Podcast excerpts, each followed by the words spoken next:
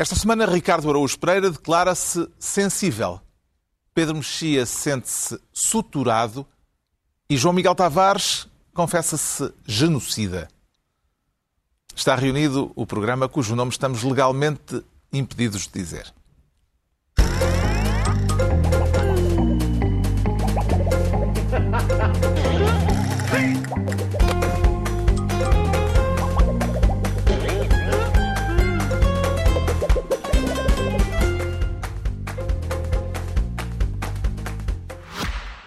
Olá! Hoje é dia de assumir a pasta dos mixed feelings ou sentimentos mistos, para não se misturarem línguas aqui. Isto porquê? Porque, por um lado, eu tenho a alegria imensa de anunciar uma excelente notícia. A Renault foi eleita pelos consumidores Super Brand e criou uma campanha que mostra as caras dos seus colaboradores, porque lá está, são eles que fazem todos os dias da Renault uma verdadeira super brand, porque quem vê caras, vê marcas. É uma homenagem mais do que merecida. Por outro lado, vejam bem, eu também trabalho para a Renault e ninguém me pediu para dar a cara. Só a voz. Mas pronto, fica para a próxima. Eu não sou ciumento. Um super bom programa para todos. Ora viva, sejam bem-vindos no final de mais uma semana de guerras na Ucrânia e no Médio Oriente. Uma semana em que o governo viu aprovada no Parlamento, na Generalidade, a proposta de orçamento para o próximo ano. E uma semana ainda em que a controvérsia em torno da TAP se manteve no topo da atualidade. Mas falaremos disto tudo mais adiante, começando, no entanto, no âmbito da saúde, com o Ricardo Araújo Pereira a querer ser ministro do drama. E qual é o drama, Ricardo? O drama é o anunciado pior mês da história do SNS. Pior mês da história dos 43 anos do SNS. E continua. Ele disse eh, 44. 44, se calhar é 44. É, já não sei qual é o- a data de início, mas e é. a ameaça continua, eh, continua válida. válida, e, e é, é realmente. Quer dizer, a mim gera perplexidade eh, o facto de, ao fim deste, de quatro décadas, de, do que se supunha ser uma evolução, um investimento, um aperfeiçoamento e tal, e de repente, novembro, pior mês da história. Acho que há, há que apurar responsabilidades e, em princípio, essas são ah, dos doentes, que são cada vez de pior qualidade, em princípio, ah, e, e Não, médicos. melhor qualidade. São- Por isso, se é calhar, difícil dizer, sim. desafiam Ou mais qualidade melhor a qualidade. ciência e a medicina. E os, mas os médicos também muito mal. Os Esta- médicos têm estado. Sim, têm É, estado. esta foi uma semana, uma semana de longas negociações Sim. entre os médicos e o governo. Conseguiu entender o que separa? Conseguiu de- entender o que continua a separar as posições de Sim. ambas as partes? Uh, São, são negociações difíceis para o governo. Matérias porque- salariais, Sim. pelos vistos, parece que Exato. estão a entravar qualquer Sim. acordo. São negociações difíceis para o governo porque, por exemplo, houve uma reunião de 9 horas. Ora, 9 horas comem os médicos ao pequeno almoço. Isso é, um, isso é metade de um turno. Vão E, com portanto, vantagem para as vão com muita vantagem. Estão Já está, o, já, está, já, já está o ministro com Já o ministro soneca, está não a é? bocejar, ainda os médicos estão fortíssimos. Ahm, E podem lhe dar umas dicas para ele se manter acordado. e tal. Sim, sim, é isso. É, é porque estes médicos estão habituados a turnos tão longos que aquelas palmas que a gente lhes bateu durante a pandemia agora servem. Doutor, cheio, acordar, doutor. Agora são para acordar o, o médico que está, está, sei lá, 72 horas a trabalhar. Essas, as, as reivindicações são. Os médicos dizem o seguinte: nós não queremos passar as 150 horas extraordinárias obrigatórias. Eu gosto imenso do conceito Sim, sim. horas extraordinárias obrigatórias. 150 Não, horas mas extra- o conceito é de extra, horas extra, extraordinárias. extra horas extraordinárias além das que são obrigatórias. Portanto, há horas extraordinárias obrigatórias que são 150. 150 horas dividindo por 8, que é para dar um dia de trabalho, são 20 dias de trabalho. É mais um mês. É mais um mês de, de- de- de dias úteis de trabalho por ano. E eles dizem. "Ah, Se calhar a gente não queria fazer mais do que as 150 horas extraordinárias obrigatórias. Ah, eu, eu- quer dizer, eu já escrevi sobre isto. Eu creio que quando, quando as horas extraordinárias são obrigatórias, deixam de ser extraordinárias. Está escrito no nome, não é? Se é regular, se é o hábito. São ordinárias. são ordinárias, exatamente. E depois eles também querem, ah, por exemplo, os tempos de urgência voltarem a ser de 12 horas. É giro, só um turno de 12 horas, só para o médico continuar a saber o que é que está a fazer quando os doentes lá estão. Hum, eu, sinceramente, parece-me tudo má vontade dos médicos. Acho que eles começam, eu não quero ser mauzinho, mas começam a manifestar começam a- ah, eu começo a ficar com aquela sensação, esta gente não mereceu de todo aquele prémio da Champions em Portugal. Ah, acho que são, estão, estão a fazer umas birras um bocado esquisitas. Porquê? Porque estes médicos, as 150 horas extraordinárias obrigatórias, não querer passar daí, numa classe profissional que tem ao seu alcance prescrever remédios para se manterem ativos durante mais tempo e menos deprimidos durante mais tempo. Quer dizer, é- está tudo na mão deles. É, bom, vou fazer agora, um, além das 150 horas extraordinárias eh, anuais, tenho mais 20. Vou meter aqui uns, eh, uns remédios no bucho que eu sei perfeitamente eh, como é que me ajudam a fazer essas horas a mais. E, portanto, creio que a questão é, é tratar hum, isto da medicina como uma profissão de desgaste rápido. Com os devidos medicamentos, este- estes médicos aguentam 10 anos ao mais alto nível. Esteroides No, anabolizantes. exatamente, no SNS português. Depois, de facto, estouram, mas a gente conseguiu esmifrá-los até à última. Isto é o mesmo. Houve notícias de que havia um quase acordo e que aquilo que estava a entravar eh, o, o possível acordo era eh, o facto dos médicos quererem um aumento de 30%. Viu isso? Sim, sim. A questão é que ah, os médicos fizeram aquele esforço. na- Lembram-se quando nós pedimos aos médicos aquele esforço extraordinário durante a pandemia. Ah, esse, neste momento, acontece que o mercado de trabalho dos médicos. ah, quer dizer, eles têm outras opções, têm mais opções. E, portanto, de facto. E por isso é que há escassez de médicos no Serviço Nacional de. Saúde. E o que, é, como é, como é que, o que é que acontece quando um bem é escasso? Vale Paga-se mais. Vale mais. Exatamente. Vale mais. E, e- mas eu, eu tenho ouvido os, eh, os responsáveis do governo a dizer que não há. O problema do SNS não é de dinheiro. E, portanto, E bem, sim, sim. Quem é que tem mais a perder se não houver acordo, João Miguel Tavares? O governo ou os médicos? Ah, neste momento parece-me que é claramente o governo. Bom, os se está a utentes, seguramente, não é? Sim, sim, Eh, claro. Em Sim, primeiro os lugar. utentes, seguramente, mas isto é um sistema que é insustentável há, há décadas. Eu, eu, como as pessoas se calhar sabem, eu tenho uma mulher médica e, e, portanto, e hoje já somos quarentões a chegar. Eu já sou cinquentão e ela está a caminho. E eu vi o que foi a vida da, da, da Teresa hum, quando, foi, quando tinha 30 anos e mesmo no início do- do- dos seus 40 anos. A, violência daquilo que é pedido àquelas pessoas é inacreditável. Eram turnos de 24 horas e depois de acabavam os turnos de 24 horas não iam para casa, continuavam a trabalhar normalmente. E eu, eu perguntava, mas como é que isto? E eu perguntava, mas como é que isto é possível? sabes o que é que eu acho? Como é que isto é possível? Tu precisavas de ser muçulmano e, além de seres casado com a Teresa, eras também com a Filipa, que era professora. de repente, tu eras mais sensível Não, mas- a reivindicações de funcionários Mas públicos apesar- mas a Sabes que Filipa apesar- estaria deslocalizada. Estaria, estaria, não, e Não teria e- uma única mulher sem problemas laborais? Não, não, tinha. Não, mas repara- Eram todas funcionárias públicas. Tu ganhavas uma nova E sensibilidade. sem dúvida É um que a Filipa de deslocalizada também pode ter uma vida desgraçada, mas que ele saiba a Filipa não trabalha aquilo que são às vezes 36 Não, não, horas sem seguidas dúvida. e outras Mas coisas sim, tais. mas tem os seus que eu até- problemas, claro. Epá, Seus- aquilo é, é, é é uma coisa impensável. É que ainda E, por cima, portanto- a Teresa tá- tá- faz esse sacrifício no, no hospital, depois vai para casa aturar-te a ti. Pois é isso. Eu tenho a teoria de que ela é um bocadinho rabugenta ainda, portanto são as sequelas de, de- daqueles anos muito difíceis, porque eu claramente sou encantador. Tu és um encanto, sim, sim. Eu sou encantador, mas, mas ela, ela, ela pena. E, e, e aquilo que, o Ricardo, que tu estavas a dizer hum, é absolutamente verdade. É que nós estamos a fazer um investimento gigantesco no SNS. Portanto, ah, estamos a falar de o ano recorde em investimento no SNS ser o ano Coincide em que vai pior coincidir com o pior SNS de sempre. E tu pensas, mas como é que isto é possível? Para onde é que está a ir o dinheiro? E, portanto, isto evidentemente é um problema de gestão. Sempre foi um problema de gestão.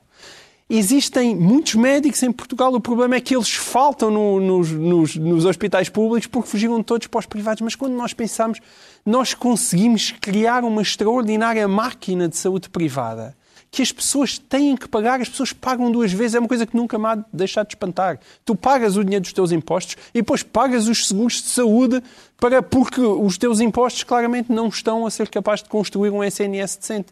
E, e- e o, e o governo, como sempre, andou a dormir. Acordou agora, penso que está a tentar fazer coisas. Agora vamos ver se isso chega ou não. Como é que vê este braço de ferro em curso, Pedro Mexia? Bom, eu espero que a paz e o pão estejam de boa saúde, porque a saúde, a educação e a habitação. A saúde, exatamente. Sim, a paz não. Quer Não dizer, está a paz, Em Portugal, É no- liga, nossa. liga a SIC Notícias É, não, não, mas não- ah, a não- nossa, está mal. O pão já esteve mais Já, barato. já teve mais barato. Não, mas sim, o pão barato. hoje em dia tem uma qualidade que já não tinha há muito tempo. pá, com aquelas padarias todas. Nunca se comeu tão bom pão. Está certo. O pão está excelente. Estamos a falar do Mas preço. mais uma vez, graças à iniciativa privada.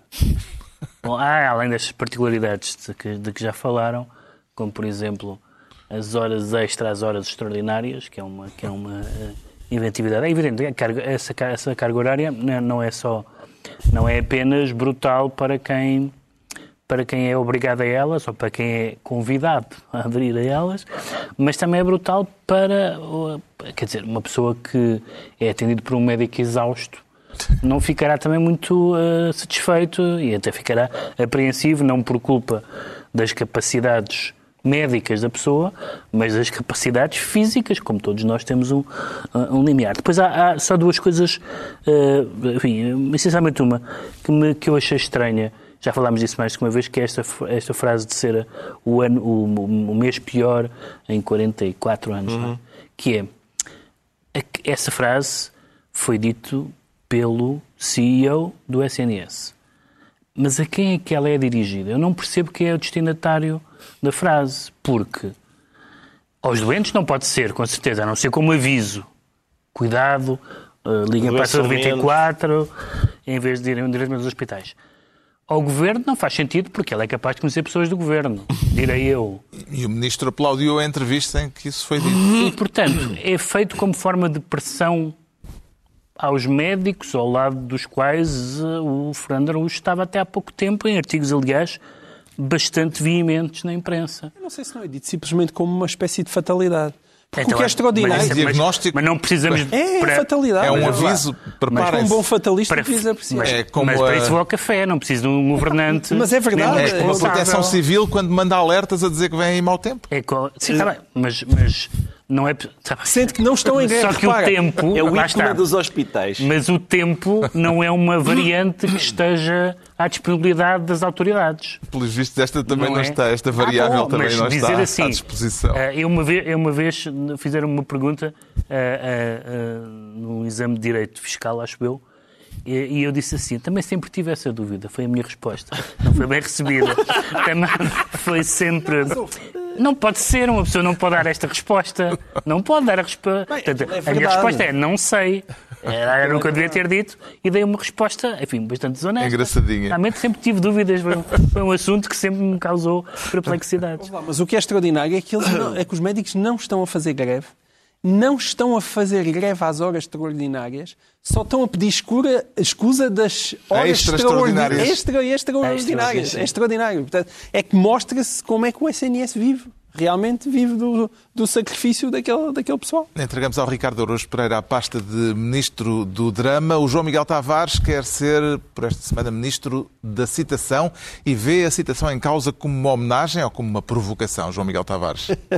Não, é uma. Acho que é mesmo uma provocação descarada. Esta, Não pode ser só uma, um, um momento de pacificação de uma relação difícil? Acho que não, Carlos. Eu, e eu sou um homem que, como tu bem sabes, gosta de acreditar na bondade da espécie humana. A citação em causa aconteceu no discurso que encerrou o debate na generalidade da proposta de Orçamento de Estado e o protagonista foi o ministro que Marcelo gostaria de ver fora do governo. Permitam-me citar Sua Excelência o Presidente da República. Este, orça- este orçamento, este, orçam- este orçamento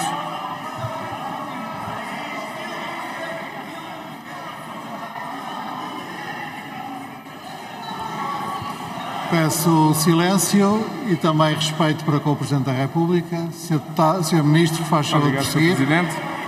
Este orçamento segue a única estratégia possível e, com a permissão do Sr. Presidente, acrescento, e é mesmo um bom orçamento. O ministro João Galamba a citar o Presidente da República, que o quis ver despedido ainda não há muito tempo. Será que podemos usar neste caso, João Miguel Tavares, aquele neologismo que nasceu nas redes sociais, o verbo trollar? Sim, à grande. não é? É, é uma Marcelice sobre o Marcelo. O, o verbo trollar ainda não está no dicionário da Academia, Mas- mas, já está em vários dicionários online, E muito bem. com o sentido de fazer troça de alguém num debate ou numa discussão. Eh, Parece-vos um acrescente lexical útil eh, à língua portuguesa? Eu gosto de trollar. Eu acho Não que sei se há alguma- Ele aqui claramente trola. Ele trola. Agora, Não sei ele se há equivalente em Que ele português, troll em pleno... Estou a tentar declinar o verbo nas E que ele suas- troll. Sim, nas suas... Só para se perceber quem Mas é. eh, ele ainda, eh, para a semana, ainda trollará? Trollará. Talvez. Trollará. Talvez, é possível que troll. Ah, Interrogo-me também sobre isso. Se ele... a, a dúvida é se ele trollaria se tivesse sido despedido na altura em que o Presidente Se não trollaria. já não trollasse. Já, Já não talvez trollava, não. Ah, não sei, pronto. Marcelo também já trollou muita vez. Já, exatamente. Vocês Mas não é acabaram de desculpa. provar que a palavra não tem Não utilidade tem eufónica em português. Não, não, não, não, não tem, não dá, não dá. Não serve. Então, e neste episódio, se Marcelo foi o trollado, quem é que trollou de forma mais evidente, João Miguel Tavares? O ministro ou terá sido o próprio primeiro-ministro? Ah, que foi- é um cozinhado conjunto, como é evidente. É- É porque são dois níveis de trollanice. Ou tro- ou trollance. São dois níveis de trollance. Primeiro nível de trollance. Estamos a falar de um dos debates mais importantes do ano, se não o debate mais importante do ano, portanto, o debate orçamental. Portanto, estamos a falar do discurso final do Orçamento de Estado e quem é que António Costa diz não, já sei quem é que lá vou pôr naquele ano em que o Presidente da República disse que era absolutamente inaceitável este senhor continuar como Ministro. João Galamba. E depois lá vai, João Galamba todo pimpão e a seguir vem outra A cerejinha. a cerejinha, a cerejinha trolleira, que é espera, eu não só vou falar, como vou citar o Presidente da República. E, portanto, é assim, são caneladas tão evidentes que eu acho que Marcelo Rebelo de Sousa deve ter ficado com as pernas todas pretas. Eh, Concorda com Ana Salopes Ricardo Araújo Pereira eh, quando ela escreve no público que isto é uma forma infantil de fazer política? Claro, claro. Para já concordo eh, muitas vezes, quase sempre, com a Ana Salopes, que é, aliás, o meu elemento favorito da família Salopes. Ah, e, e é, As pessoas, as pessoas não estão a quem- par dessa. não. Quem precisa de as compreender, compreenderá. Ah, V- Mas epá, temos que dizer. não é porque eu trabalho com o filho da Ana Salopes. Pronto, é isso. então é que se. Sim, é para ele, pronto. Portanto, agora estava a trollar o filho da Ana Estava a Salopes, o Manel. Estava- exatamente, o Manel. Ah, que, que nos escuta com muita atenção sempre. Imagino. Gosta muito. Particularmente este episódio. É, isto é para a idade dele, sobretudo. sim, sim. Ahm, mas, sim, gosto, eu gosto muito da Ana Salopes e concordo. Claro que isto é, claro que é uma maneira infantil de fazer política. Eu, eu- mas eu, e eu, sinceramente, eu, eu sou suspeito, mas eu agradeço que seja assim. Porque eu, para a alta política, faltam-me capacidades. Agora, para criancices, sou doutorado. Eu nisto, isto, é, isto sim senhor, isto é o que eu... A mim, como consumidor do, do, do que a Assembleia da República produz, são, estas são as partes que me interessam. Há uma coisa que me intriga neste momento parlamentar. É quando, depois de Galamba ter eh, falado do Presidente da República, as bancadas fazem, bancadas da oposição, eh, fazem algum alarido e, ao fim de uns instantes de, de barulho, o Presidente da Assembleia da República diz Pede respeito pelo. pelo, pelo, pelo Sr. Presidente da República, não pelo orador. Mais uma vez, como o Pedro estava a perguntar há pouco, é a quem é que se dirige essa frase? É porque eu não sei se é para as pessoas que estão a fazer barulho ou se é para o Galamba, que acabou de citar o Presidente da República. Portanto, estás a insinuar que Augusto Santos Silva pode ter Disse- trollado Galamba. Ó Galamba, olha aí, pá. Olha, Sim, pode ser. É, porque, quer dizer, há, há várias interpretações possíveis. É, é. Mas ele logo a seguir ainda volta a duplicar a dose, não é? Eh, eh, João Galamba volta e depois conclui com eh, a autorização do Sr. Presidente da República que, ele, Para que aquele, acrescentar, sim, para que fazer aquele uma orçamento é mesmo uma bom. coisa que ele nunca disse. É mesmo bom. Hum. A Ana Salopes eh, acrescenta eh, a memória das traquinices de Ah, Exatamente. Marcelo, não é? Exatamente, sim, sim. Não há- que que é, bem, é bem lembrado. Ah, mas quer dizer, mas não é justificação, é como se a gente agora dissesse este trolanço do Galamba não surge no vazio, não surge no vácuo, porque há de facto hum, traquinices de Marcelo. Sim, quer dizer, podemos concluir isso, não é? Que estão bem para o outro, que sempre que, que, que o Marcelo colhe o que semeou. Também tivemos traquinices brilhantes dias, mas aí em relação ao passo escolha. Justamente. Eh, houve mais algum, um- algum aspecto relevante no debate do orçamento, Pedro Mexia? Aquele momento que o João Manuel estava, estava a referir, quando da bancada do PS surgiu, surgiu a ideia de que Passos Coelho poderá tornar-se um votante socialista. É um momento curioso, porque eu não percebo exatamente, além da pirraça e de- desse lado infantil, eu não percebo a estratégia do PS, porque o PS tem a direita embaraçada porque tem que escolher eh, minudências, para não dizer outra palavra mais patusca, tem que escolher minudências para discordar eh, do governo. Há outras que não são minudências, mas muitas são o- a esquerda a criticar severamente o governo, di- dizendo Pedro Filipe Soares que é miserável, cito, miserável que um partido assim, que apresenta este orçamento de, Estado, se diga de esquerda. E o que a, a estratégia do PS é brincar com ah, qualquer dia até o, até o passo escolho volta, vo- volta em nós. Isto é a total eh, autossatisfação da maioria absoluta, porque eles nunca diriam uma frase destas se precisassem da esquerda. Agora é que precisam, agora é que precisam, conseguem ao mesmo tempo entalar a direita, supostamente descalçando-os em medidas que eram mais de direita do que de esquerda até há 15 dias, e estar-se nas tintas para alguém que era seu parceiro e que boa parte do PS quer que seja parceiro no futuro, diga que é miserável que um partido que haja assim. Isto não é uma palavra, apesar de tudo, banal. Não houve defesa da honra. Não sei se houve defesa da honra. Eu ouvi só o certo com a, com a frase e fui confirmar que ela tinha dito. ah, ou melhor, li ao contrário, fui, ah, li depois fui ver as imagens. Ah, e, portanto, não, não, não percebo se isto é o, o líder da bancada do PS a dizer sim, sim, realmente ah, tem razão as críticas que nos fazem porque nós estamos a fazer coisas que a direita ah, aprova tanto que, como se viu no pipi, ah, não sabem o que dizer, não sabem como criticar na substância. É uma estratégia bastante. Mas é uma estratégia, na linha do que vinhamos a falar até agora, de desfaçatez. É assim, ah, o António Costa houve uma coisa. ah, há várias coisas que os políticos dizem que a gente já sabe que podem ser ou não ser, mas quando António Costa disse na tomada de posse, e até, até antes da tomada de posse, disse nós não vamos usar a maioria absoluta como outros a usaram, era uma mentira imediata. Toda a gente que tem maioria absoluta é arrogante, toda a gente que que tem maioria absoluta trata as pessoas com desfaçatez, eh, faz criancices, faz provocações gratuitas. Eles achavam que foi só no cavaquismo. E no cavaquismo houve, houve uma boa dose delas. Mas agora está a haver outra boa dose delas e esse é capaz de ser um defeito congénito da maioria absoluta. O João Miguel Tavares fica por esta semana ministro da Citação e é a vez do Pedro Mexia, continuamos com ele, se tornar ministro do Hubnorm. Eh, Esse trocadilho precisa de explicação. Não, por acaso é um... É abnormal? É, É, é, é, abno- é é brincadeira com, com a palavra inglesa? Com a palavra hub. Eh, Hub e com o Abnorm. porque é um assunto enorme e, e, e, e há alguma coisa de abnorme nesta, nesta matéria. O debate do orçamento ficou marcado eh, também por uma revelação do Primeiro-Ministro quando a bancada do PCP lhe perguntou o que acontecerá caso não fique garantida no processo de privatização a certeza de que Lisboa vai continuar a ser uma placa de distribuição de tráfego, de tráfego aéreo, mantendo o famoso hub. E aí está o hub. Eh, e a resposta de António Costa. Se nessa hipótese que coloca do Hub Lisboa não estar garantido e não estar garantida a função estratégica, nesse caso não haverá privatização. Já definimos muito bem quais são os critérios relativamente à privatização da TAP. E o último critério é mesmo o preço. E o primeiro é mesmo a preservação da importância estratégica da TAP para a economia portuguesa e a preservação do Hub Lisboa.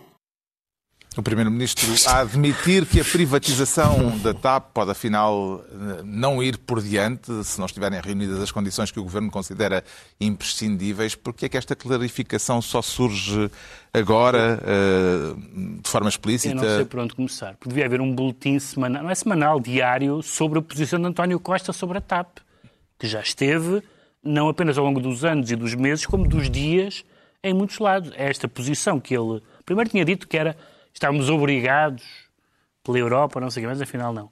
Agora fala na, na- na questão do hub.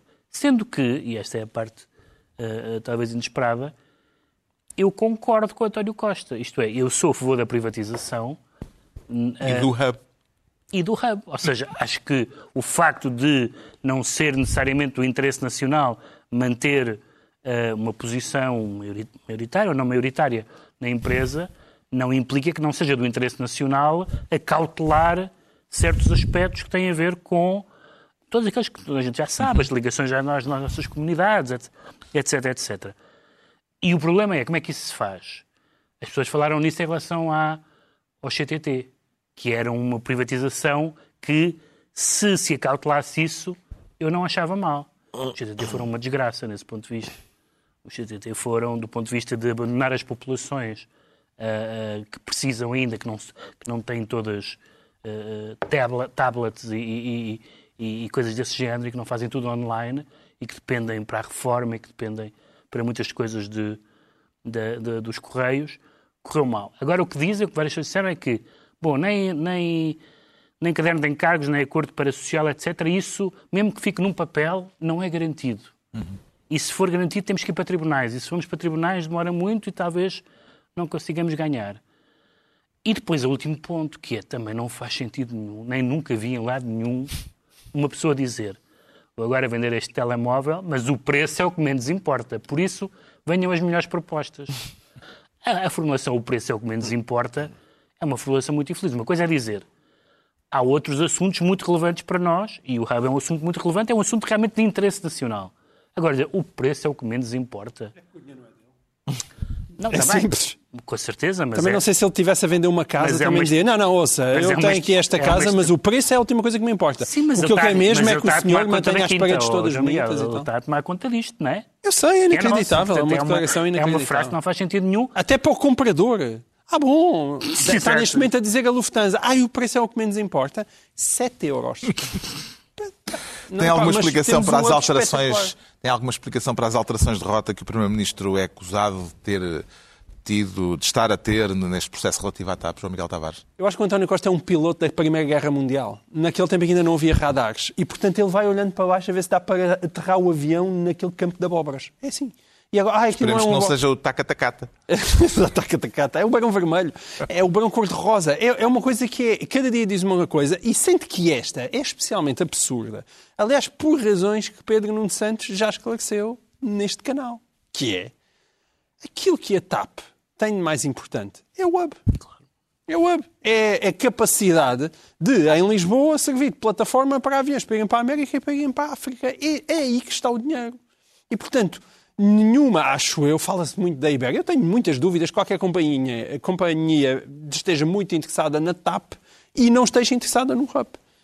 E, portanto, sendo o hub essencial para qualquer pessoa que vá fazer um investimento na TAP, não consigo perceber as declarações, epá, e acho absolutamente incompreensível ele dizer que não, o preço é aquilo que menos nos preocupa. Então é mesmo a- à grande. Opõe-se à, à privatização, porque não é possível, se não é possível garantir Sem o hub, Não, o que eu te estou a dizer é que. Miguel não, Fresquilho disse isso, por exemplo. Estás a dizer é que o hub isso. está garantido à partida o porque é a está única que garantido à partida porque é a mais-valia da venda da TAP. Mas, por exemplo, há quem diga que a Ibéria Sim, que é a Ibéria, mas também já para se acabar com o hub. que não é a Ibéria, não é?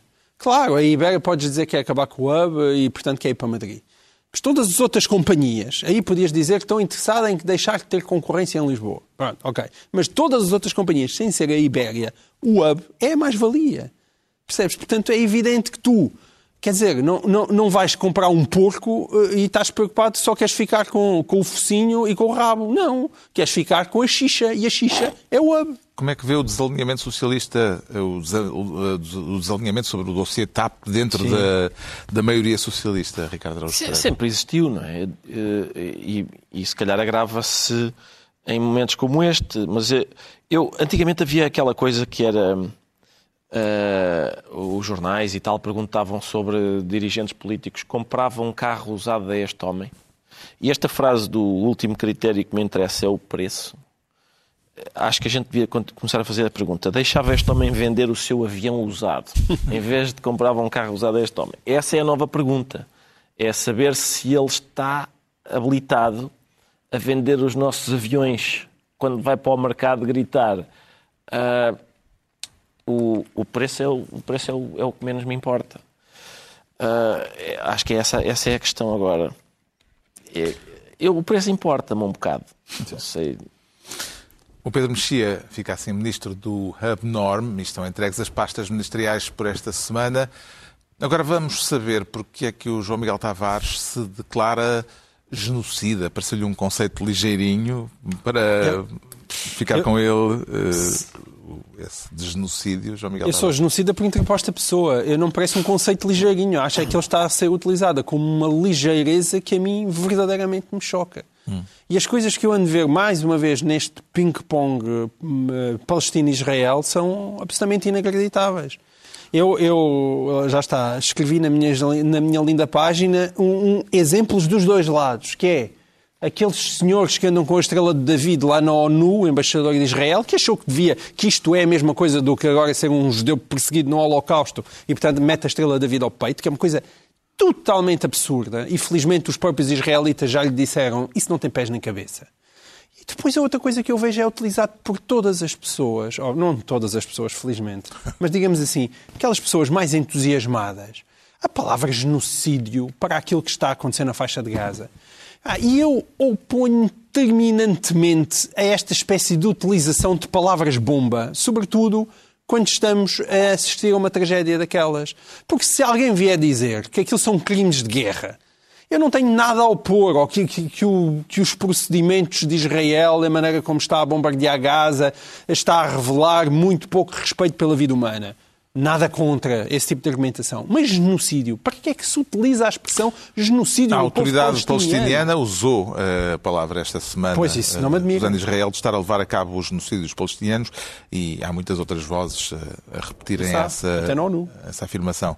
Eh, o, o diretor em Nova Iorque do Alto Comissariado da ONU para os Refugiados eh, demitiu-se esta semana dizendo também que está a ser levado a cabo um genocídio por parte de Israel eh, com a conivência do Ocidente.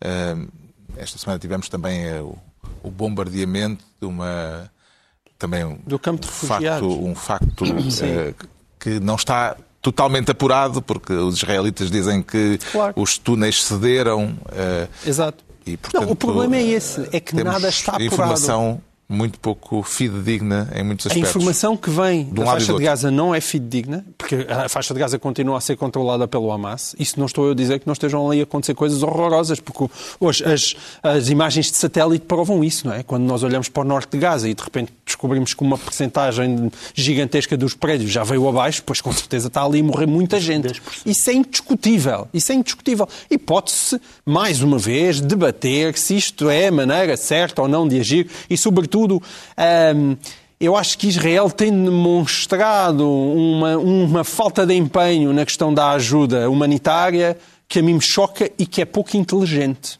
Agora, a situação da faixa de Gaza é uma situação muito complexa e, portanto, como o Hamas está misturado com a população, ninguém sabe como é que aquilo também se faz de uma maneira diferente. Não é fácil dizer, porque é- é- é- há gente que diz e com razão. Portanto, Israel tem direito a defender-se desde que não se defenda. Não é?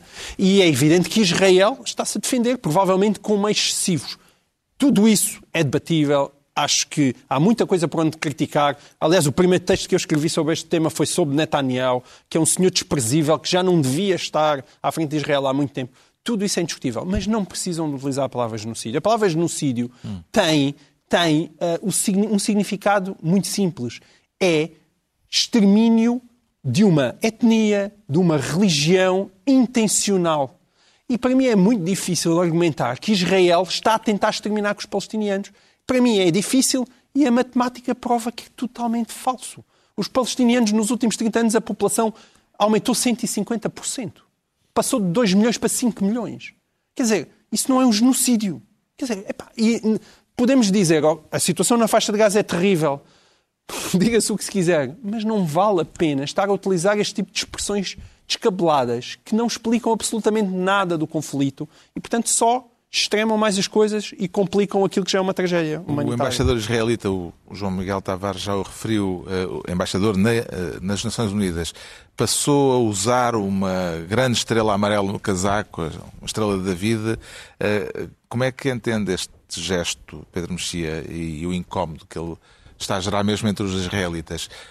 Há uma necessidade de parte a parte de encontrar palavras-bomba, imagens-bomba, É, é ima- uma guerra da comunicação, será isso? São, são palavras bomba. Acho que o, que o, o embaixador de Israel eh, não, devia fazer, eh, não devia fazer uma coisa que às vezes se faz contra os israelitas, que é instrumentalizar a história, e ele também não o devia fazer. É um símbolo demasiado sério na história de Israel e na história da humanidade para ser utilizado naquele contexto. E as pessoas que dizem, as pessoas que, que utilizam a palavra genocídio utilizam-na no mesmo sentido. A palavra genocídio é muito parecida com a palavra fascismo. Fascismo é uma palavra que vai desde o Hitler até governos de direita democrática de que nós não gostamos. Ah, ora, fascismo tem um sentido técnico, e se formos aos livros de história sabemos que mesmo, algumas, mesmo alguns regimes que nós até legitimamente chamamos fascistas, ah, comumente chamamos fascistas, como é o caso do português, os historiadores, muitos historiadores dizem não, não é bem porque não corresponde aqui. Bom, é um termo técnico. Genocídio é um termo super técnico. Se é utilizado no sentido de um crime de guerra, uma mortandade muito grande, sim, então há imensos genocídios. Mas no sentido técnico, aliás, houve uma discussão enorme, todos estão lembrados há uns anos, sobre o genocídio arménio, dos arménios, Ah, ou sobre os arménios. E houve uma grande discussão ao ponto de ter havido em França uma lei a proibir que se negasse o genocídio arménio, porque havia muitas pessoas, historiadores, que não negando as mortes, negavam a aplicação da palavra genocídio. E, portanto, a, a palavra genocídio tem que ter um sentido ah, consolidado e não é preciso, e não é preciso, não é preciso para, para eu dizer mal do, do senhor Orban, não é preciso chamar-lhe fascista. Para eu dizer que Israel está a cometer um crime de guerra ao matar civis, não é preciso chamar genocídio. Não é preciso. É uma palavra desnecessária, instrumentalizada, e não fa... a inexistência dessa palavra não faz com que essas realidades sejam positivas. Não é assim, ah, se não sendo fascista é um regime ótimo. Não, há, há regimes péssimos que não são fascistas. Como é que caracteriza aquilo que está a acontecer nesta altura na faixa de Gaza, Ricardo Araújo Pereira? Ah, com a palavra entulho. Eu, aquilo é, é- Quer dizer, eu não tenho grande interesse em entrar neste debate, que pode ser interessante. É um debate técnico sobre o que é que significa exatamente. É, é exatamente como a questão do fascismo. Ou seja, é- há, há um debate também da historiografia portuguesa e é interessante sobre se o salaz- o salazarismo foi ou não foi um fascismo. E realmente é, quer dizer, é interessante estar a. a- a ter esse debate, saber se, se de facto todas as características do regime encaixam ou não encaixam numa grelha que permite classificá-lo de fascista. Mas, quer dizer, quando estamos a. Em momentos como este, e se, e se quisermos falar do salazarismo, por exemplo, é, é provavelmente mais útil narrar o que acontecia do que, do que o tempo perdido nesse debate, que pode ser interessante, mas, mas, é- mas dizer havia uma polícia política que, que prendia, com torturava e matava, Exatamente. havia, havia um partido único, havia uma milícia, havia uma organização paramilitar da juventude, esse tipo de coisa. Assim como agora a gente olha para Gaza e, e se calhar é mais eh, o nosso tempo é mais bem empregado se a gente disser "Epá, Israel está a terraplanar aquilo e está, e está a cometer, está a matar civis indiscriminadamente e, e, pronto, é, é possível que isso seja mais proveitoso.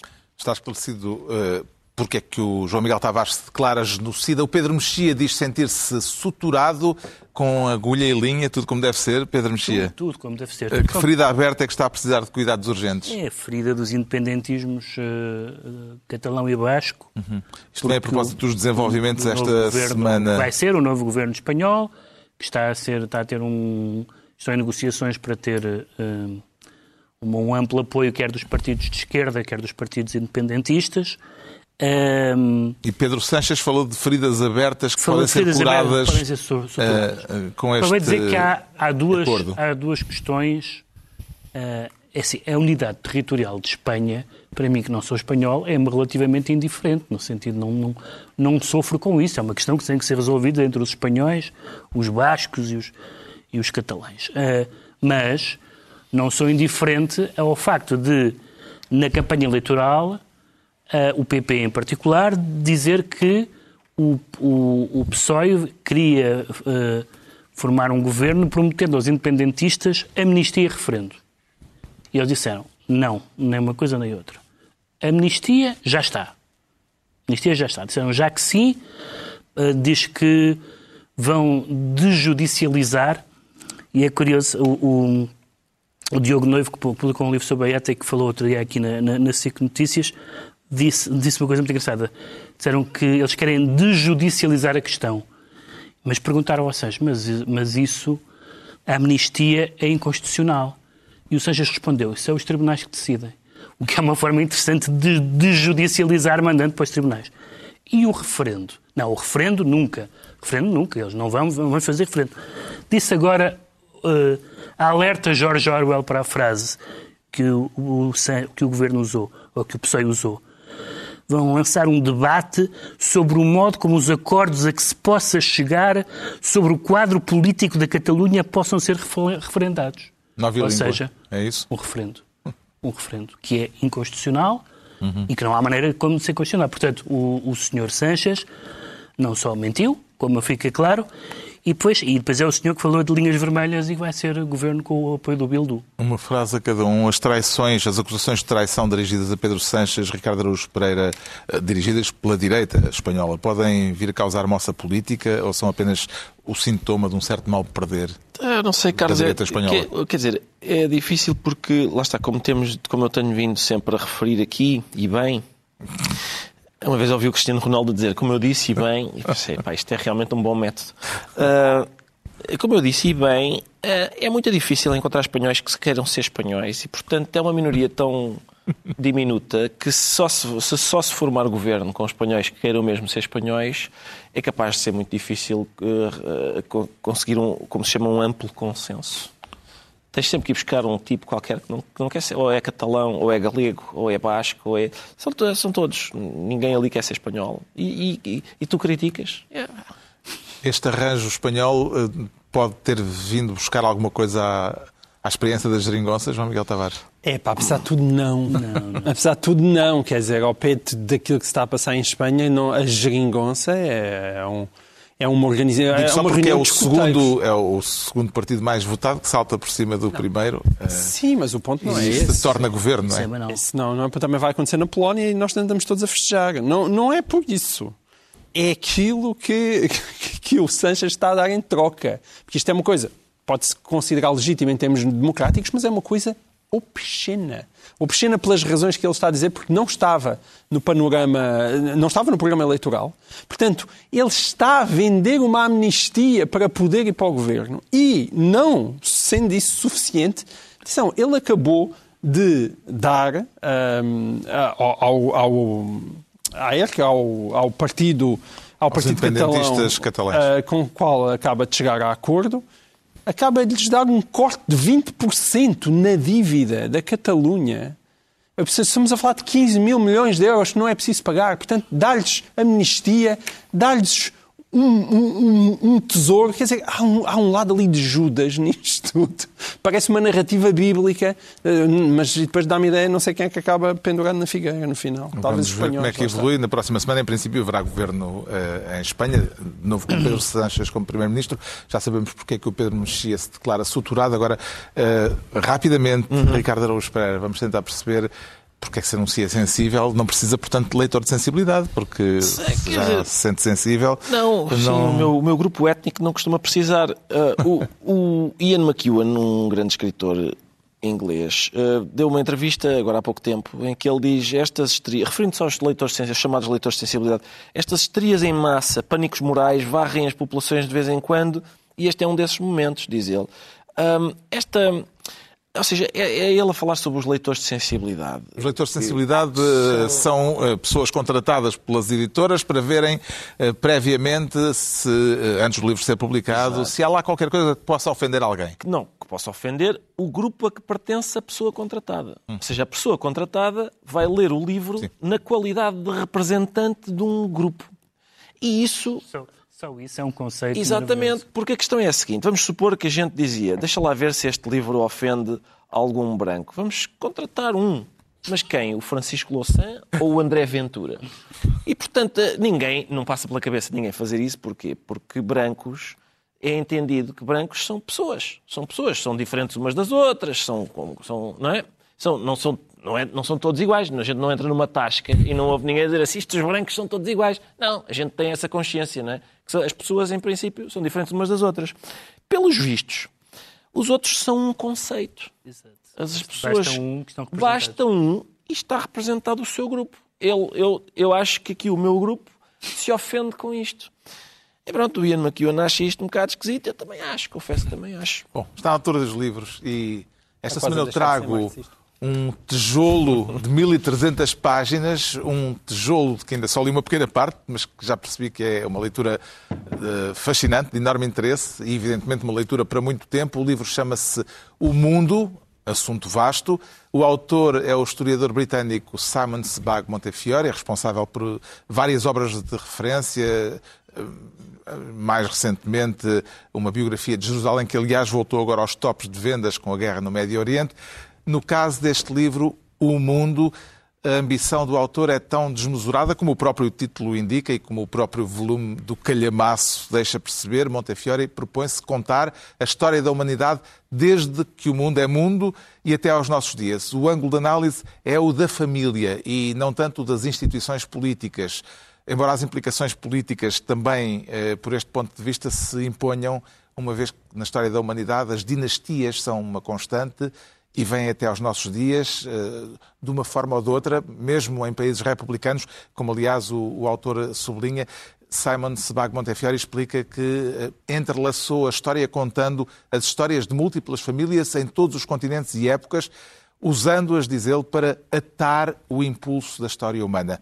O Mundo de Simon Sebag Montefiore, edição crítica. O João Miguel Tavares também traz um livro de história, mas de história mais recente. Sim, de história mais recente. É um dos melhores livros que eu li este ano. Eh, Ele é de um alemão, Harald Janner. Ele era editor de um suplemento cultural eh, muito prestigiado eh, na Alemanha e também professor de jornalismo. E esta Hora dos Lobos, que foi agora editado pela Dom Quixote, é sobre a vida dos alemães após o final da Segunda Guerra Mundial. Portanto, a Alemanha e os alemães entre 1945 e 1955. E é uma história absolutamente extraordinária. E todos nós que já vimos muitos livros, de, muitos filmes sobre a Segunda Guerra Mundial, e, e, depois sabemos que há uma explosão da grande Alemanha a partir daí da, da década de 50 e que rapidamente se volta a impor como o motor económico da Europa. Este livro explica parte desse processo. E é um livro uh, fascinante, porque também é uma história cultural desses tempos e uh, muito surpreendente, porque ao mesmo tempo é um retrato de uma, Alemanha, de uma Alemanha totalmente devastada, de pessoas sem casa, de pessoas sem emprego, mas onde existe aquilo que ele chama a alegria da sobrevivência. E, portanto, é ao mesmo tempo, e isto mostra bem o paradoxo do, do ser humano, gente que nada, nada tinha, mas que ao mesmo tempo, por causa disso, viveu a vida com uma intensidade quase que hoje em dia para muitas dessas pessoas é quase saudosa, que é nunca nada foi tão intenso como naquele tempo. É realmente uma leitura incrível. O Pedro Mexia traz uma autora que está a ser publicada pela primeira vez é, em Portugal. É o livro da, da Flor Iegui, traduzido em português, em Portugal.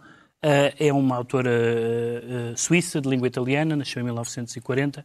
Este livro é de 89, ela tem uma obra bastante escassa. Este livro é um livro muito sui generis, é um livro com tons claramente autobiográficos, passado num colégio interno, uma ficção, uma narrativa, passada num colégio interno na Suíça, onde, como é próprio num colégio interno, não acontece muita coisa em termos de factos externos, mas a quantidade de coisas que acontece na cabeça daquelas uh, miúdas que estão naquele colégio em termos de rivalidades, traumas, uh, uh, quimeras, exasperações, paixonetas, etc., e que as vão marcar ao longo de toda a vida, é, é absolutamente estarrecedor e, sobretudo, com uma linguagem em que, quase parágrafo a parágrafo, vamos encontrar palavras, termos e formulações totalmente sui generis, totalmente individuais e que nos Uh, sobressaltam. Literatura, portanto. Literatura, o, é isso. Uh, Pedro, o Ricardo Araújo Pereira traz um clássico. E um grande acontecimento editorial. É impressionante. É um dois em um. É impressionante a frequência com que eu trago grandes acontecimentos editoriais. Isto é a primeira edição completa do Horácio a ser publicada em Portugal desde o século XVII. Pela mão de quem? Professor, professor Frederico Lourenço, mais uma vez. Professor Frederico Lourenço, ele para desenjoar da Bíblia vai traduzindo umas coisas, vai se entretendo. Este, isto é, são as brincadeiras dele, isso é um hobby. É um livro que é preciso desenjoar. Sim, desenjoa fazendo também outros trabalhos monumentais. Uh, é o caso aqui. É uma. Portanto, há, nós encontramos, como é óbvio, encontramos ecos do Horácio uh, na poesia subsequente, não é? Por exemplo, há, há aqui uma Lídia que nós vimos a encontrar mais tarde. Essa é uma Lídia mesmo boa, porque no espaço de, no espaço de cerca de dois Até o mil Fernando anos. Exatamente, no espaço de cerca de dois mil anos, seduz, seduz o Horácio e o Até o Ricardo Fernando Reis. Para, para interessar até o Fernando Pessoa, imagina. Exatamente, agora faz a conta. Ah, há aqui poema, já agora, há- está aqui o poema, o poema que popularizou a a expressão Carpe Diem, quando o Horácio está com a Leo Connoy a dizer-lhe umas coisas, e queria, mas queria ler-vos aqui um poema. Reparem, para já é o poema que vem imediatamente antes de um a que o professor Frederico Lourenço chamou trollando um ativi- uma revista. Trollando uma revista, usando o verbo de que falávamos há pouco. Mas o, o- o- vou só ler aqui este, o início, os três primeiros versos deste. Em latim. Ah, em latim pode, pode ser em latim, mas por acaso não, é melhor não. Ah, isto é- já vem em edição bilingue, o que é ótimo para a gente ver se o professor Frederico Lourenço está a pôr o pé em ramo verde ou está. Na Rija já está toda Sim. a gente aos pulos. Ah, desculpem, se alguma Não, é o vez. entusiasmo pelo ah, Horácio. ah, sim. Se alguma vez alguém partir o pescoço senil do pai com mão ímpia, que coma alho mais nocivo que cicutas. O Horácio odiava alho. É um poema inteiro a dizer alho, que nojo, que nojo o alho, não sei o quê, esfrega o alho. Não se percebe. Não é? Uma, mas que, que animosidade contra o alho. Foi esse o teu comentário, Foi. um clássico. Não é? Pá, não ficas surpreendido com uma animosidade tal contra o alho. O alho fez algum mal ao Horácio. O alho que é tão bom, pá. Está concluída mais uma reunião semanal, dois a oito dias, à mesma hora, e sempre em podcast, os mesmos de sempre, Pedro Mexia, João Miguel Tavares e Ricardo Araújo Pereira. Carpe Diem.